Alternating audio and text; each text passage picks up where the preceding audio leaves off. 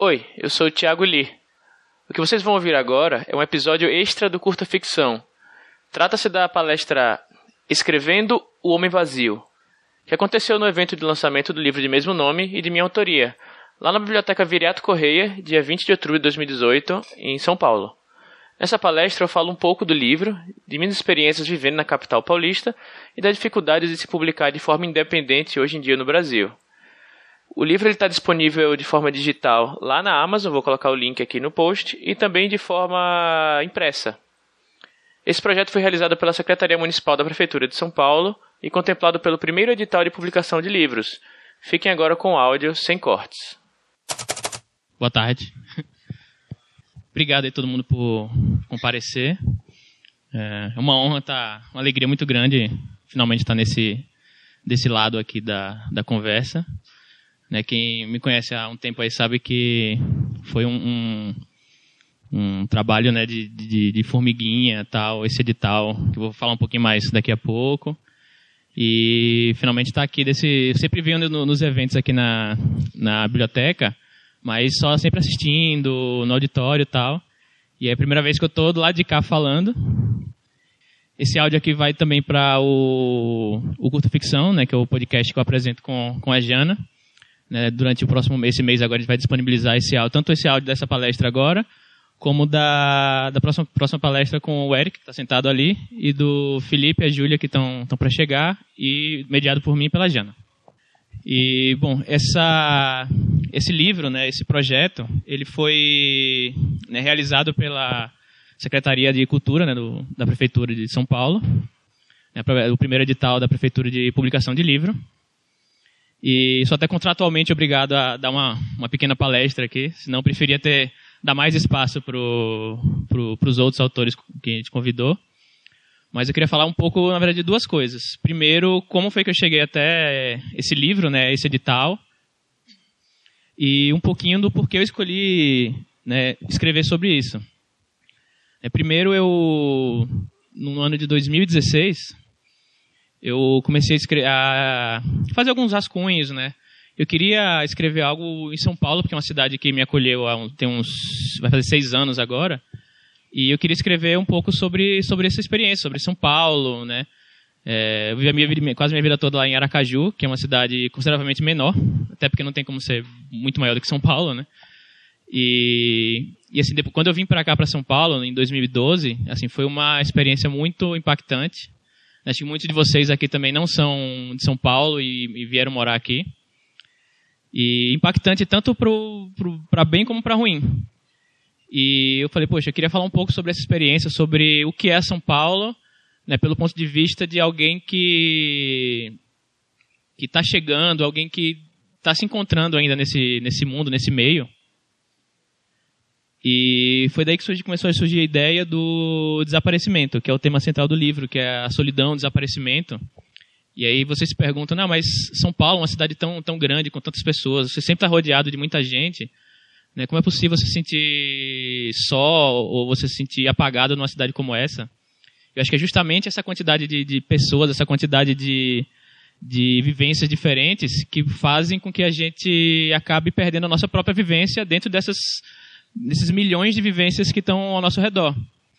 Então, no momento que você está num metrô, dividindo um metrô um, com, sei lá, com mais milhares de pessoas, e alguma coisa acontece ao seu redor, é, o mais normal é que tipo, nem todo mundo consiga agir. Se, por exemplo, acontece alguma coisa no, no metrô, o mais, o mais comum é todo mundo tirar aquela, o celularzinho, filmar e, e como se fosse um, um zoológico, sabe? Está acontecendo alguma coisa, nem que seja uma violência, um abuso, alguma coisa assim. E as pessoas estão acostumadas a só tirar o celular, registrar, postar, olha só o que está passando aqui, e as pessoas elas acabam não interagindo muito umas com as outras. Apesar de que São Paulo, ao mesmo tempo em que ele tem essa, essa dualidade, ele também é uma, uma cidade que eu me senti muito acolhido pelas pessoas daqui que estão dispostas a, a interagir, a, a, trocar experiências com as outras pessoas, né? Então, o livro conta a história do Otto, né, que é o, o personagem principal, que ele é um garoto dos seus vinte e poucos anos, né, que ele está ele tem que tra trabalhar para poder sustentar a família, né? ele não tem muita, muitas condições de, de, de, ter luxo nenhum na vida, e ele acaba passando a, a essa, essa parte da vida dele meio que só existindo. como ele não tem não tem condições de, de, de, de fazer muitas das coisas que ele quer, tanto monetárias como psicológicas ou familiares, ele acaba simplesmente existindo em São Paulo, com milhões dessas duas existências que existem aqui. E o que acontece? Ele começa a ser esquecido pelas pessoas que estão ao seu redor. Então, começa, prime começa primeiro com o garçom do local onde ele almoça, do restaurante que ele almoça. E aí depois começa a passar para colegas de trabalho, etc. Ele começa a ser esquecido.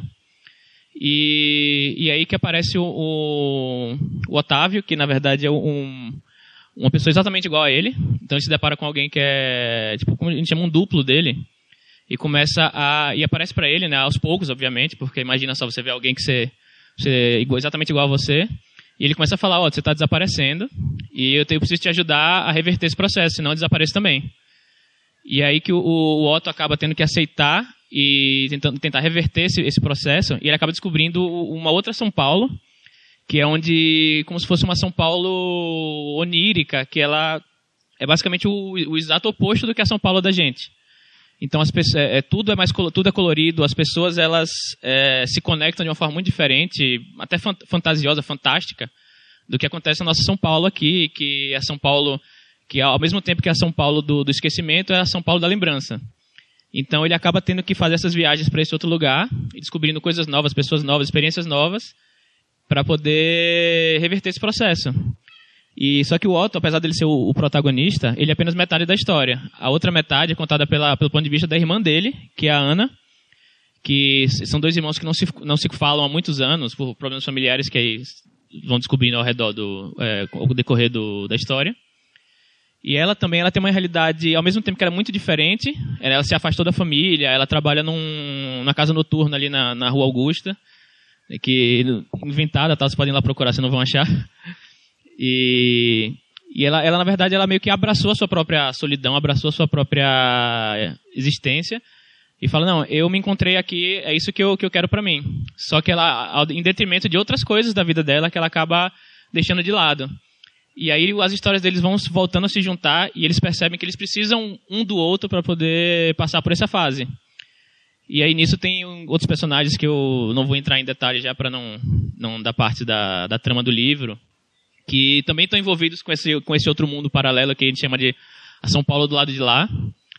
E que vão, alguns vão tentar, né, eles estão eles estão se aproveitando do depois que descobrem essa essa outra essa outra cidade, eles vão se aproveitar do dessa descoberta para benefício próprio, outras pessoas que vão tentar ajudar outras, né? E sempre o tema principal de, da uma, uma linha que eu, eu, tentei fazer com a maioria dos personagens é a linha da solidão. Então cada um tem sua própria história, né? Que são de formas completamente diferentes, são histórias e realidades completamente diferentes, mas eles sempre acabam nesse nesse fio condutor, né? Que é a solidão. Cada um é solitário da sua própria maneira. Então, mesmo que a pessoa ela, ela aceite isso e ela fala, não, eu, eu estou consigo conviver com isso. Mas se você, todo mundo sempre tem uma, uma, uma um grãozinho ali de, de solidão, mesmo quando você está você tá ao redor de muita gente. E aí, o, partindo daqui, isso é mais ou menos o que eu queria falar sobre o, a trama do livro inicial. E eu queria falar um pouquinho como eu cheguei aqui. Quando eu comecei a escrever sobre, sobre esse tema, eu primeiro comecei a escrever a história do Otto. Eu acho que lá em 2016 eu estava muito influenciado por por vários, vários autores como Gabriel Garcia Marques, Murakami, que eles falam muito desse tipo, dessa, dessa, dessa temática, e misturado um pouco também com a temática urbana do, do autor que eu gosto muito, que é o China Mieville. Se quem não conhece aqui, depois procura. China, tipo China mesmo país. E ele escreve livros fantásticos, assim. Tem, acho que o meu preferido dele é o A Cidade e a Cidade, que, coincidência ou não, conta a história de duas cidades que elas coexistem no mesmo local. Então, assim, pode estar tendo a minha palestra aqui, e no mesmo local está tendo uma outra palestra, um outro evento, só que as, as duas cidades elas não se veem. Então, estou dando palestra aqui e aqui está ocorrendo alguma outra coisa, mas a gente não interage com eles, nem ele com a gente, inclusive a gente não, não nem se vê, né? nós somos proibidos de ver um ao outro. E ele tem muito dessa temática do você desver as coisas que estão ao seu redor por pura é, muito mais fácil porque você não veja o que está acontecendo do seu lado, porque é muito mais fácil e mais cômodo para você. E aí é uma temática que eu achei muito, muito legal quando eu li, eu fiquei pirada. E eu tava, tava lendo muito essas, tendo muito essas é, influências, né? Murakami, o, o China, o Garcia Marques. E aí comecei a escrever. E aí, putz, quero, quero algum dia escrever que nem esses caras, né? Comecei a escrever, escrevi um capítulo, falei, poxa, legal, escrevi o segundo, não tá tão legal assim, escrevi o terceiro, é, tá uma merda. Aí eu, eu, é, não, não, consigo, é, não consigo imitar eles, nem tentar, né? O máximo que posso fazer é beber um pouco dessa, dessa fonte. E aí deixei um pouco de lá durante um tempo. E aí em 2017 surgiu uma oportunidade de talvez é, publicar por uma, uma, outra, um outro selo aí, que não, não vem ao caso, só que acabou não dando certo. E aí eu não queria escrever essa história para esse outro selo, porque o formato era um pouco diferente e tal. E aí eu comecei a escrever uma outra história, que era a história da Ana, que era basicamente a história. A Ana ela tá envolvida no desaparecimento de alguém. E eu queria, e era mais uma, meio que um, um thriller detetive, alguma coisa assim um pouco mais mais detetivesco. E aí acabou que não deu certo a publicação. E eu fiquei com essas duas histórias meio que capengas assim pela metade. E eu falei, pô, o que eu faço com essas duas aqui, né? E aí eu comecei a, a, a maquinar, falei, por que não transformar numa história só? Porque as duas se passam na, em cidades grandes. Eu não tinha denominado qual era a cidade específica do, da segunda história. E o tem, a temática é parecida porque eu estava né, influenciado por essas temáticas. Eu falei, ah, por que não fazer uma história só? Eu acho que foi até o mais. O, mais, é, o desafio maior foi conseguir juntar essas duas coisas em uma só. Mas acabou que deu certo tal. A gente. A Jana até leu uma, várias versões, né, me deu vários puxões de orelha, até que saiu alguma coisa, né? E aí foi quando, no final do ano passado, eu vi essa, esse edital que estava tava aberto né, para submissão. E era o edital da prefeitura. E basicamente você tinha que enviar 30 páginas do texto e fazer um orçamento, cronograma, dizer porque o, seu, o tema da sua, do seu livro ele é relevante para para a atualidade, enfim, várias, várias, várias coisas que, você tinha, que eu tinha que justificar. E aí passei um, um, um bom tempo né, escrevendo isso e tal.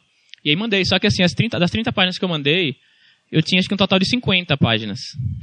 E aí eu falei, ah, não sei nem se eu vou, vou ser aceito mesmo tal. Aí no fim do ano passado saiu o resultado, eu fui aceito. Né? Aí primeiro euforia, né? Primeiro, tipo, parou assim, peraí, como assim? Fui aceito? Não. Aí dei F5 lá, ver se realmente era meu nome. Aí era meu nome, ok. E é... E aí. E aí caiu a ficha, né? Putz, agora eu vou ter que escrever as outras 300 páginas, sabe? Até meio do ano. E aí eu tinha já delineado mais ou menos onde, pra onde eu queria seguir. E aí eu falei, putz, vou. Comecei a escrever, escrever, escrever. E aí cabe um, cai um pouco da. entra um pouco da parte da rotina, que eu acho que é importante para quem tenta fazer algum trabalho criativo, que não é só. não é apenas é, a musa da inspiração chegar para você e falar, olha, agora eu vou escrever isso e e quando a musa não vier, eu vou deixar isso parado. Quando a musa voltar, eu volto a escrever. Você tem que ter uma, uma rotina, você tem que ter uma, é, uma cadência né, de, de, de, escrita, né? ou seja lá qual foi a sua, a sua arte, qual foi o seu trabalho criativo. E aí, assim, eu, como tipo, eu trabalho muito longe e eu perco muito tempo no trânsito, e aí eu falei, putz, vou ter que escrever no trânsito, né? E aí, não, não estou dirigindo e escrevendo não, gente. né, eu, vou, eu, trabalho de, eu vou trabalhar de fretado, e aí, tipo, como é um, um ambiente, assim, mais, tipo, pessoal dormindo e eu abri o notebook lá e escrevendo de pouquinho em pouquinho. Mesmo que, tipo, no dia escrevia, tipo, 300 palavras, falei, tá ótimo. 300 palavras hoje, 300 amanhã, daqui a pouco dá 50 mil. E aí foi mais ou menos o que aconteceu.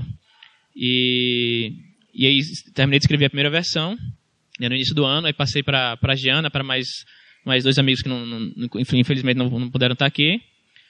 E aí no, em, abril, em meados de abril e maio, né, eu recebi todo o texto todo vermelho, né, até a Soraya, que não, não tá aqui, acho que ela vai vir mais tarde, ela basicamente falou, olha, gostei bastante, mas aí mais aí eu respirei fundo.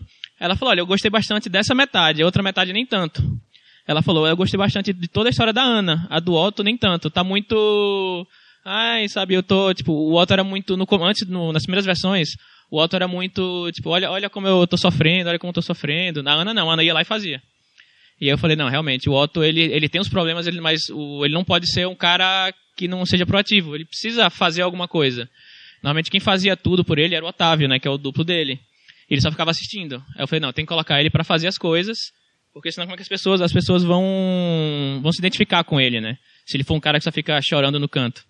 E quem, quem aí nunca leu um livro em que, tipo, o protagonista só fica, tipo, se lamentando das coisas e olhando os outros fazerem, né? Quando o Harry só fica parado no canto e a Hermione faz, faz tudo por ele. E aí eu fui lá, ajeitei as coisas. E, e depois veio todo o trabalho, né? De é, trabalho editorial mesmo. E foi uma, uma, uma decisão importante porque eu tinha a, a possibilidade de ou procurar uma editora né, para lançar, ou fazer tudo independente. Eu já tinha alguma experiência com publicação independente, fui atrás de algumas editoras, né, não deu certo, mas por motivos de Algumas eram por motivo de afinidade editorial, do gênero do livro, outras por questão de calendário, porque falaram, olha, eu preciso que o livro esteja lançado até novembro, porque senão eu vou ter que devolver todo o dinheiro que, que, que eles me deram e tipo, vou, vou ter que vou desperdiçar tudo. E aí uma editora falou, ah, a gente não consegue te ajudar até essa data, porque tem outras coisas para lançar no meio do caminho, enfim. O pessoal até se interessou pelo texto, mas falou, é, por questão de, de, de tempo não, não vai dar. E aí até que chegou um momento que eu falei, ah, não, vou fazer independente mesmo, mas como pelo menos tem uma, um investimento legal, dá para fazer algo algo um pouco mais profissional. E aí foi, contratei né, o, o as pessoas certas para fazer diagramação, fazer revisão do livro profissional, capista que está sentado ali. e, e, aí saiu um negócio que eu, do qual eu fiquei muito mais orgulhoso.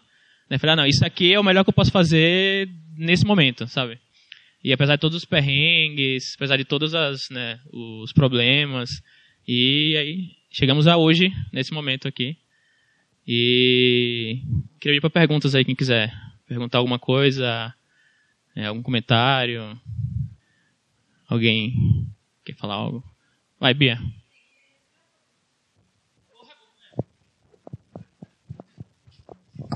Você falou a questão de receber o texto cheio de marcação vermelha e tudo mais. Como é lidar com essas críticas e retrabalhar numa ideia tua? Uma merda. É, próximo. Não, mas assim, é... assim não, ainda bem que pelo menos não é a primeira vez que eu recebo um feedback e assim não foi negativo, foi só um feedback mais completo, mais crítico e assim, pelo menos ainda bem que não foi a primeira vez que eu recebi, então assim, eu estava um pouco mais blindado para interpretar o que a pessoa está falando ali e respirar fundo e falar, não, vamos lá. Porque a primeira vez que recebe um feedback assim com críticas, né, que não quer dizer um feedback negativo, um feedback negativo para mim é quando a pessoa fala odiei tudo, não diz o porquê ou nem nem dá uma chance de você tentar entender o porquê a pessoa não não curtiu alguma coisa. E a Soraya que ela foi ela que deu as acho que as maiores, a Jana criticou muita coisa, mas eu via que, tipo, a Jana, porque eu conheço ela há mais tempo, ela falava, olha, isso aqui talvez não esteja da melhor forma possível. Eu falei, Jana, você não gostou, pode falar. e a Soraya, ela falava, isso aqui eu não gostei. E, tipo, de cara, assim. E aí eu, é basicamente você pegar, sentar, ler tudo, e aí falar, tipo, ela falou, olha, o Otto não faz nada a história toda, só lá no final que ele, ele levanta a cadeira e fala, ah, agora tem que fazer alguma coisa, né? A madame, então, precisa, né? E aí eu falei, aí tipo, comecei a ler os comentários e aí eu tipo, interpretei, não, ela não, o que foi que ela não gostou no Otto? Foi a falta de proatividade. E eu falei, não, realmente reli tudo falar, putz, essa, essa situação aqui, ele poderia ter feito alguma coisa, ele não fez, ele resolveu, tipo, só olhar o que está sendo feito.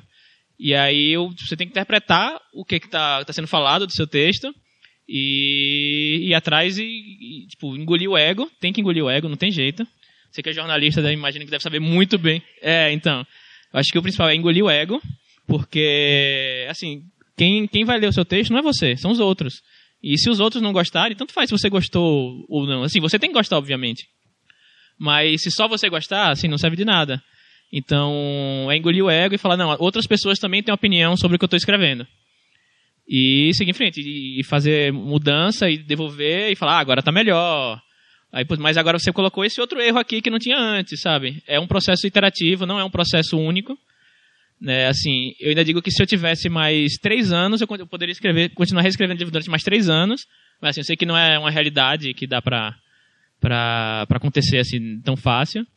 Então, é, com o tempo que eu tenho, foi o máximo que eu, que eu pude fazer. Né? E assim, foi, e foi um tempo adequado, né? Eu, tipo, eu já tinha 25% do livro escrito, depois tive mais um ano de reescrita, né? Então, assim, é um, é um tempo bacana para para para esse reescrito do livro. Então, acho que é isso. É engolir o ego interpretar o que está sendo dito ali e reescrever sem pena. Aí, o pior mesmo é quando você tem que cortar cenas inteiras. Tinha, teve uma cena lá que eu escrevi, eu estava muito, muito orgulhoso de mim mesmo com a cena, porque ela tinha uma... É, eu falei, putz, eu fiz uma metáfora aqui muito boa tal, mas aí, tipo, ninguém que leu entendeu a metáfora. Aí eu falei, tá, e, e, realmente era uma cena que, tipo, não adicionava em nada a história. Inclusive, tipo, era um, capítulo que, tipo, ok, e agora? E assim, eu tive que engolir o ego e, tipo, apaguei o capítulo inteiro. Tá em algum arquivo lá no Word, lá no, no Google Drive, mas, tipo, apaguei o, arquivo inteiro, o capítulo inteiro e, e paciência. Pode ser que algum dia eu tenha uma ideia, putz, aquele capítulo que eu escrevi serve nessa outra história aqui, dá para adaptar, sabe? Isso no futuro, depois que você amadureceu mais as sua, suas ideias, ela, ele pode servir para alguma coisa, mas tipo, nessa história não estava cabendo. Eu acho que é basicamente isso. E mais JP, que você, chegou, você que chegou agora, você que está já que ele me provocou. É, todo autor, por muitas vezes, ele acaba sofrendo um pouco por uma certa síndrome de impostor, né? Então fica naquela situação de que nunca é, é bom o bastante. Fala um pouquinho disso, né? Por que isso, é, é, o que isso representa dentro da sua escrita? Bom, essa, para quem não conhece o termo, a síndrome do impostor é aquela síndrome que depois que você faz alguma coisa, você volta para reler ou para rever, você fala, putz, isso aqui tá muito ruim, sabe? Tipo, é como se fosse o impostor, tipo, tomando conta do, de você e, e falando, cara, só desiste porque não tá bom, não, ninguém vai gostar disso aqui. E, tipo, impossível a pessoa não ter pelo menos um, uma parcela grande de síndrome de impostor. E com certeza aconteceu várias vezes. Inclusive, quando depois que eu recebi os primeiros feedbacks, eu falei, não é melhor desistir, vou ver alguma outra história que eu tenho engavetada, sabe? Tipo, e aí é meio que você é tipo a gente aprender a lidar assim a gente sabe que tipo a realidade não é a mesma da da de sabe de borboletas e florzinhas e tudo tudo alegre então a gente, a gente sabe que tipo é, a gente tá trilhando um caminho a gente sabe que vai errar a gente sabe que tipo não vai ser perfeito nunca mas que o hoje é melhor do que o ontem então se o, o a síndrome do impostor tá, tá atacando hoje é porque você tá melhor hoje do que você estava quando você escreveu e você consegue identificar que o que você escreveu é, tem falhas e é basicamente você tipo, internalizar isso e falar, não, não, o que eu escrevi realmente tem falhas. E é tipo, respirar fundo, né? Tipo, ansiedade, tipo, ela fica no peito lá sempre. E entender que você tem que, tem que fazer, independente. O meu caso também, porque eu era contratualmente obrigado a terminar o livro. Então, tipo, não tinha, não tinha opção. É assim, quando você está escrevendo só para você mesmo, você acaba, tipo, ah, deixei de lado porque não gostei, deixa de lado e fica lá para sempre. E eu trabalho um pouco com isso, meio que com. Sobre, eu não trabalho bem sobre pressão, eu trabalho bem sobre deadlines. Então, assim, eu não tinha pressão de, tipo, hoje eu preciso escrever, mas eu tinha pressão de, tipo, se eu não escrever até novembro, vai dar merda. Então, assim, eu, eu falava, cara, não, não, tem, não tem jeito. Eu vou ter que, que terminar, mesmo que, tipo, se sair uma merda, pelo menos é a melhor merda que eu, que eu posso fazer nesse momento, sabe? E aí, aí, com o tempo, depois que eu comecei a passar, passei para um, mais um leitor crítico, ele, ele falou, cara, tá legal. Olha aqui os pontos que eu acho que pode melhorar, mas tá legal. Aí, poxa, depois de todo esse trabalho, um, ver um profissional e falar, putz, tá legal, então quer dizer que alguma coisa ali tá certa, pelo menos. Né? Pode ser tipo uma página em 300, mas tem alguma coisa certa ali. E eu acho que é isso. E daqui a, sei lá, cinco anos a gente vai estar tá olhando para trás, putz, JP, lembra daquele, daquele evento lá, daquele livro que tu escreveu? Olha só de quem tá escrevendo agora, sabe? Olha a diferença. Eu acho que é, acho que é um pouco disso.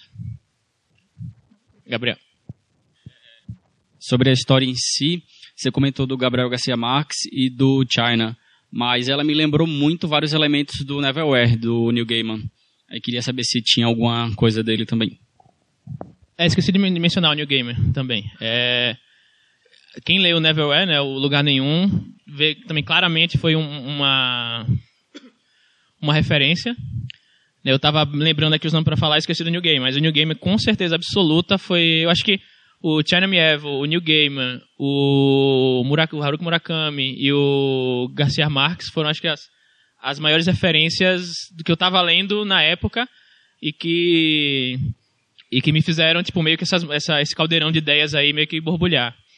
E o Lugar Nenhum também é uma história que são duas Londres, né? São uma em cima da outra e tem essa questão do, desaparecer, do desaparecimento tal. E aí eu, eu, falei, inclusive, esqueci de uma referência também, que está sentado ali atrás, é. Que inclusive o livro dele, Ninguém Nasce Herói, está aqui, que é um livro fantástico, que se passa em São Paulo também. O Espaço São Paulo numa época em que um, um, um o Brasil está começando a se trans, a transformar numa, numa, num país governado por um fundamentalista religioso e não é baseado em fatos reais.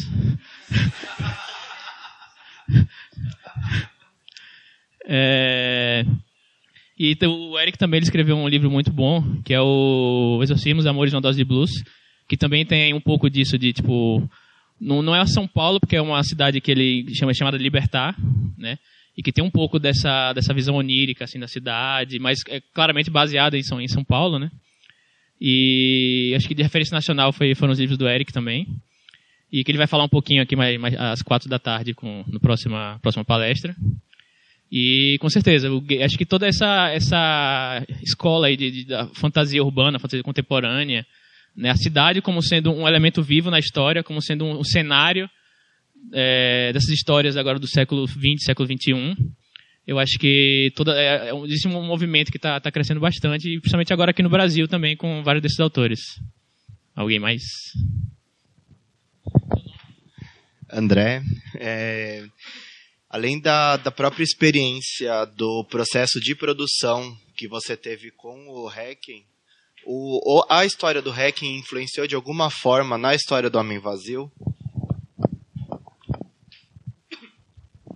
Olha, de alguma forma, creio que sim. É, diretamente, eu diria que não.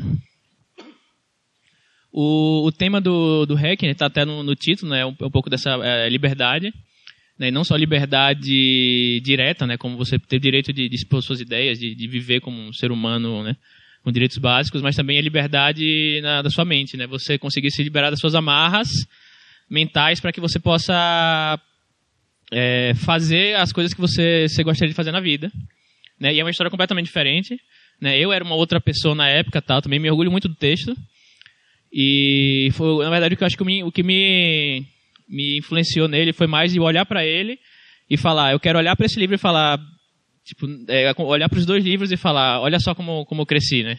Então, muitas vezes, inclusive, é bom você colocar esse ponto, eu voltava no texto do Hacking e lia, tipo, um capítulo, assim, aleatório, só para eu conseguir identificar o, a, a, minha prosa, o como agora eu consigo olhar para minha prosa que eu escrevi na época e falar, nossa, isso aqui tá, não tá tão bom assim, eu posso fazer melhor ir lá e, e, tentar fazer melhor do que eu fiz antes. E eu acho que, caso eu venha escrever um próximo, né? Caso não, vamos colocar aqui, tipo, no próximo que eu escrever, eu espero fazer a mesma coisa, olhar para esse e falar, olha, olha isso aqui que eu escrevi, como estou fazendo melhor agora. Eu acho que é um pouco disso. A temática em si, ela, ela, ela passa um pouco longe, mas a, acho que a forma de, de, abordar as temáticas, que eu acho que é, cada autor tem seu, tem sua, né, sua forma de abordar os temas. Eu acho que tentei abordar de formas parecidas, eu não gosto muito de ser panfletário assim no, no texto, tipo, se eu quero falar um, falar um texto sobre preconceitos e falar e tipo colocar uma cena de que tipo a pessoa está sendo espancada na rua e olha só como as pessoas são más porque estão batendo nessa outra pessoa, olha só que preconceituoso. Eu prefiro colocar isso através de situações em que o leitor ele não tem a resposta direta na hora, mas ele fala, putz, será que isso aqui realmente é, é o melhor a ser feito? Será que esse personagem está certo ou errado? Ou talvez os dois está certo e errado ao mesmo tempo, sabe? Porque acho que cada um de nós nós somos contradições ambulantes, né? Cada um de nós a gente tem contradições em nós mesmos e a gente tenta ser a melhor pessoa a cada dia e eu tento pegar um pouco disso, falar esse personagem ele faz uma coisa aqui que o leitor aplaude, fala, cara, esse, personagem eu gosto dele e na próxima ele faz uma coisa que o cara fala, putz, mas meio babaca ele, né? Mas e na, depois na outra ele faz uma coisa certa, fala, ah, mas sabe, tipo, acho que gente, eu faço isso, todo mundo, todos nós fazemos isso direto, sabe? Às vezes você, você faz uma coisa, por favor, você é um cara correto, você é uma pessoa né, que, que gosta das coisas certas, e aí uma vez você faz uma coisa que você olha para trás, putz, isso que eu fiz não foi muito legal porque eu não pensei na, no impacto que seria nas pessoas ao meu redor. E aí eu acho que eu gosto de tentar fazer com que o leitor ele, ele leia e fique com essa dúvida na cabeça, né? não que dá a resposta certa para ele. É, qual foi a principal diferença no processo criativo, além da questão do prazo, né? Porque pelo que eu entendi, esse você tem, tinha um tempo, de mas você não teve. Qual foi o principal processo criativo entre todos os livros que você publicou? E de alguma maneira esse prazo ajudou ou atrapalhou o seu processo criativo? É. Oi, Grace. Obrigado. É, eu acho que ajudou justamente porque eu já tinha a ideia na cabeça. Assim, quando eu digo ideia, eu digo é sobre o que eu quero falar.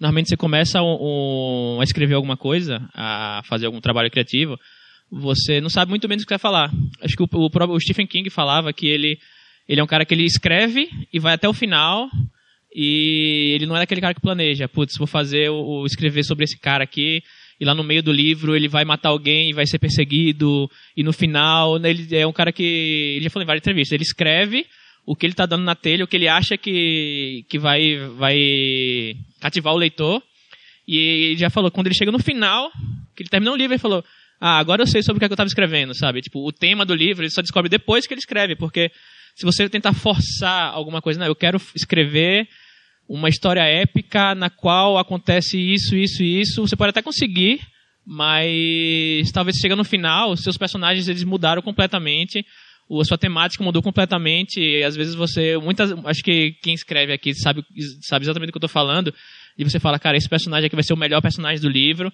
ele vai ser o cara mais, mais foda, e essa daqui também, sabe? E você chega no, na metade e o personagem não é, isso, não é lá isso tudo, e aquele secundário lá que você deu duas cenas para ele, ele acaba sendo a pessoa, tipo, o personagem mais mais legal de todos, enfim, e aí você acaba tendo que, putz, eu tenho que trazer esse personagem pro primeiro plano, porque ele é um personagem interessante, às vezes nem planejou isso. Né? Quem, é, quem aqui já, já viu, tipo, seriados em que, tipo, às vezes o vilão é o cara mais interessante, ou a, a sei lá, um ajudante do, do, da protagonista é a, a, a pessoa mais interessante, sabe? Muita, inclusive, muitas vezes o protagonista não é o cara mais. O, né, ou a protagonista não é a, a personagem mais interessante em muitos dos casos. Né? Se você pegar, por exemplo, os casos clássicos de Star Wars. Tipo, o Luke é um cara legal, é, mas ele é o, ele é o cara que todo mundo gosta. Que, normalmente o pessoal gosta mais de. Ah, gosta do Han Solo, gosta da, da Leia, muitos gostam do Darth Vader. Né? E, tipo, o Luke, ele é o cara que ele, ele, vai, ele conduz a história mas ele tem muito daquela ele não é não proatividade claro que ele fica proativo da metade para o final né depois que, que acontece tudo toda, todos os problemas lá com ele ele acaba sendo proativo porque ele vê que tipo ah, agora tem que fazer alguma coisa senão ele vai se ferrar mas no começo quem faz as coisas é a Leia e o Han Solo sabe então não tem muito como você planejar cada detalhe da sua história você precisa é, deixar ela fluir um pouco também e como eu já estava deixando ela já quando comecei quando eu tive o prazo para escrever, eu já estava deixando ela fluir, eu já estava um pouco adiantado, já, já tinha identificado o que, é que eu queria falar, aí o resto foi basicamente só colocar no papel e evoluir o que estava aquela ideia lá. Bom, então vou encerrar por aqui. É, para quem está ouvindo no, no, no podcast, é, esse aqui esse evento que está sendo ocorrendo na Biblioteca Viriato Correia, aqui em São Paulo, na Vila Mariana, no dia 20 de outubro, o evento do lançamento do livro Homem Vazio. Quem, quem tiver interesse pode procurar, vou colocar os links no, na descrição do episódio, mas está disponível lá na Amazon. É, em breve na versão digital, né, a depender da data que você está ouvindo esse episódio. E, mas a versão impressa também está disponível. E eu vou colocar todos os links na descrição do episódio. Quero agradecer a todo mundo que compareceu aqui na, na biblioteca. E é isso. Obrigado.